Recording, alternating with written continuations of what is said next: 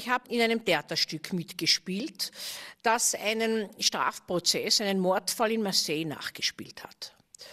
Das war bei den Wiener Festwochen und da war an drei Tagen, waren immer jeweils die gleichen Schauspieler, die dieser Regisseur mitgebracht hat. Und an jedem Tag war ein Berufssachverständiger, gewissermaßen Kollegen von mir und an einem Tag ich, ein Staatsanwalt und ein Richter oder ein Richtersenat. Die Geschworenen haben sich an jedem Abend nach dem Stück aus den Zuhörern konstituiert. Und diese haben dann eine Entscheidungsfindung gemacht, die als Urteil verkündet wurde. An jedem Abend ist das Urteil anders ausgegangen. Am ersten Abend ist Hamlet, so hat man diese Figur in Analogie benannt. Die angelastete Tathandlung war eine Tötungshandlung. Also Hamlet hat eine 15-jährige Freiheitsstrafe ausgefasst, am nächsten Tag eine lebenslängliche und am letzten Tag ist er freigesprochen worden. Wo ist die Wahrheit? Wir wissen es nicht.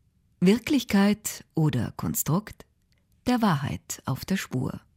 Eine Sendung von Sylvia Andrews.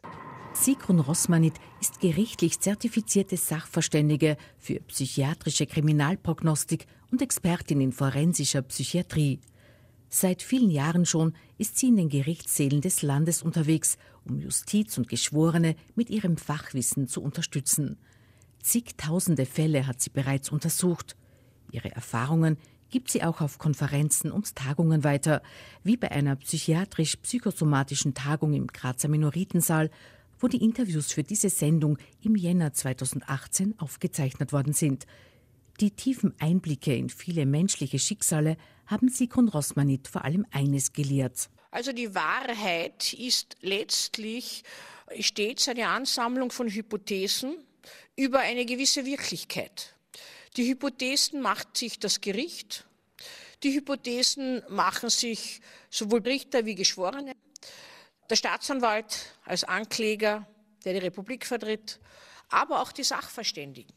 Aber neben diesen Wahrheiten fließen in die Beurteilung natürlich die Gefühle und die Einstellungen und Erfahrungen jedes Einzelnen mit ein. Das heißt, in einem Metaprozess ist hier eine Verstrickung und Verschränkung von Gefühlen die letztlich zu einem Urteil führt. Dieses Urteil wird dann als Wahrheit angenommen. Wenn es nicht beeinsprucht wird, dann wird es die nächste Instanz oder die übernächste Instanz irgendwann klarlegen, ob es als Wahrheit anzunehmen ist. Und eigentlich ist Wahrheit etwas, was wir nie genau wissen, weil wir nicht dabei waren. Wie also über Schuld oder Unschuld entscheiden, wenn die Wahrheit letztlich doch ein Rätsel bleibt, wie ein Urteil fällen, das für Gerechtigkeit sorgen soll und auch für Prävention. In der Tat keine einfache Aufgabe, wie die Gerichtsgutachterin mit einem Einblick in das Prozedere des Indizienprozesses zeigt. Im Gerichtgeschehen ist die Wahrheitsfindung ganz wesentlich. Für einen Sachverständigen nicht. Es gibt viele Wahrheiten. Es gibt die Wahrheit, die der Staatsanwalt vertritt als Anklage es gibt die Wahrheit, die der Angeklagte erzählt. Es gibt die Wahrheit, die die Geschworenen hören. Jeder Einzelne mit einem gewissen Vorprägung. Der Standort jedes Geschworenen prägt seine Wahrnehmung.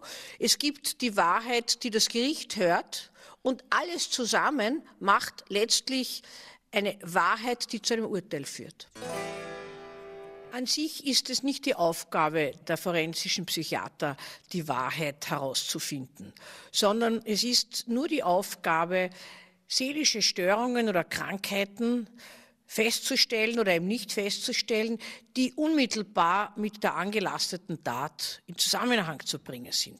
Es ist das Anliegen schon immer gewesen, seelisch Kranke, die strafbare Handlungen machen, äh, humanistisch zu sehen und ihnen auch die Möglichkeiten zu geben, Strafminderung zu erhalten, beziehungsweise auch eine Zurechnungsunfähigkeit begründen zu können.